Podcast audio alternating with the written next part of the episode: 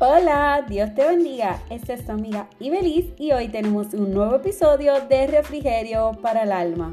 ¿Qué es refrigerio? Refrigerio es algo fresco, es un alimento que ingerimos para recuperar energías. Así que, ¿qué encontrarás aquí en refrigerio para el alma? Encontrarás esa palabra de fe que renovará tus fuerzas, le dará vigor a tu espíritu y refrescará tu alma. Así que mantente conectados con tu podcast Refrigerio para el alma con Ibeliz. Así que muchas gracias porque estás escuchando el episodio número 23. Y hoy lunes quiero darles las gracias por mantenerse conectado, por estar aquí, por compartir este podcast con otros. Hoy quiero hablar sobre los desafíos de permanecer. Y cuando escuchamos desafío, pensamos eh, muchas veces en algo que nos quiere retar a algo mal.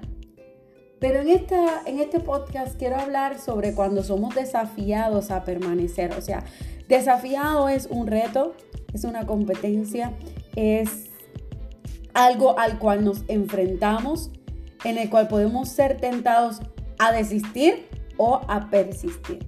Así que hoy les desafío a que permanezcamos. ¿Permanezcamos en qué? Permanezcamos en Cristo.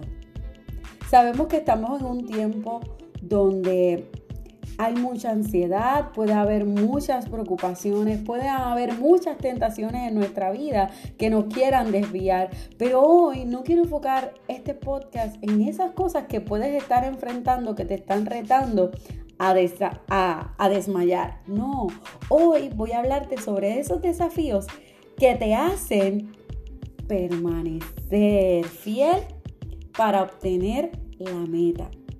En el podcast anterior estuvimos hablando sobre esos pequeños pasos que son los que nos llevan hacia la meta. ¿Sabes? Si hay algo que es importante para llegar a la meta y dar esos pequeños pasos, se llama consistencia, perseverancia, compromiso. Son decisiones que uno mismo debe de tomar, otros no la tomarán por ti. Así que esto se trata de una decisión tuya. Muchas veces queremos lograr muchas cosas en nuestra vida y queremos permanecer y ser fieles al Señor. Pero en el camino aparecen muchas, muchas cosas que quieren desviarte. Pero ¿sabes qué? El único que tiene en, en su mano la decisión de persistir eres tú. Así que hoy yo te invito a que no desistas, a que no desmayes en medio de tu caminar. Si ya has comenzado a dar esos pasos de fe, te insto a que sigas adelante. Te desafío a que permanezcas, a que prevalezcas en esa meta que tienes. Así que no, no desmayes, en este caminar vendrán vientos contrarios, vendrán situaciones difíciles. Pero sabes qué?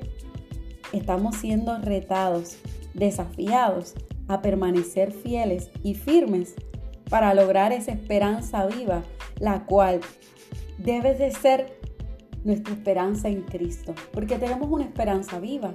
Yo no sé tú, pero yo tengo una esperanza viva. Y aquel que confía en el Señor, dice la palabra que somos más que vencedores que no seremos avergonzados aquellos que creemos y confiamos en las promesas de Dios, porque las promesas de Dios son sí y son amén. Así que si en este día tú has pensado o has coqueteado con tu mente a desistir, a desmayar, a dar tu vuelta, a, a mirar hacia atrás, hoy te invito a que no lo hagas. Hoy te desafío a que aunque te sientas sin fuerzas, que a lo mejor has pasado por problemas muy difíciles y si eres alguien que no conoce del Señor o que no le sirve al Señor, hoy te desafío, hoy te desafío a que comiences a caminar y dar pasos de fe hacia Cristo. Sabes, Él es el único que te puede ayudar a alcanzar esa meta final. Porque todo hombre tiene una meta en la vida. Algunos quieren alcanzarla por medio de cosas materiales o por cosas eh, efímeras y temporales. Pero ¿sabes qué? El ser humano siempre busca alcanzar eso que le dé la felicidad.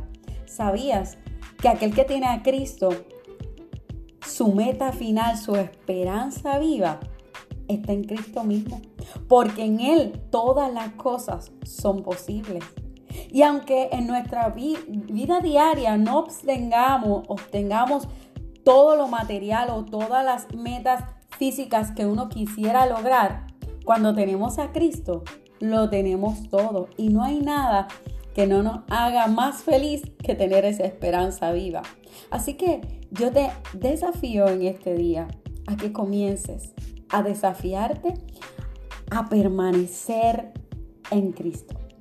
Así que yo te exhorto a que sigas adelante, que no desmayes, porque si sigues dando pasos de fe, lograrás esa meta que te has trazado. Así que Dios te bendiga.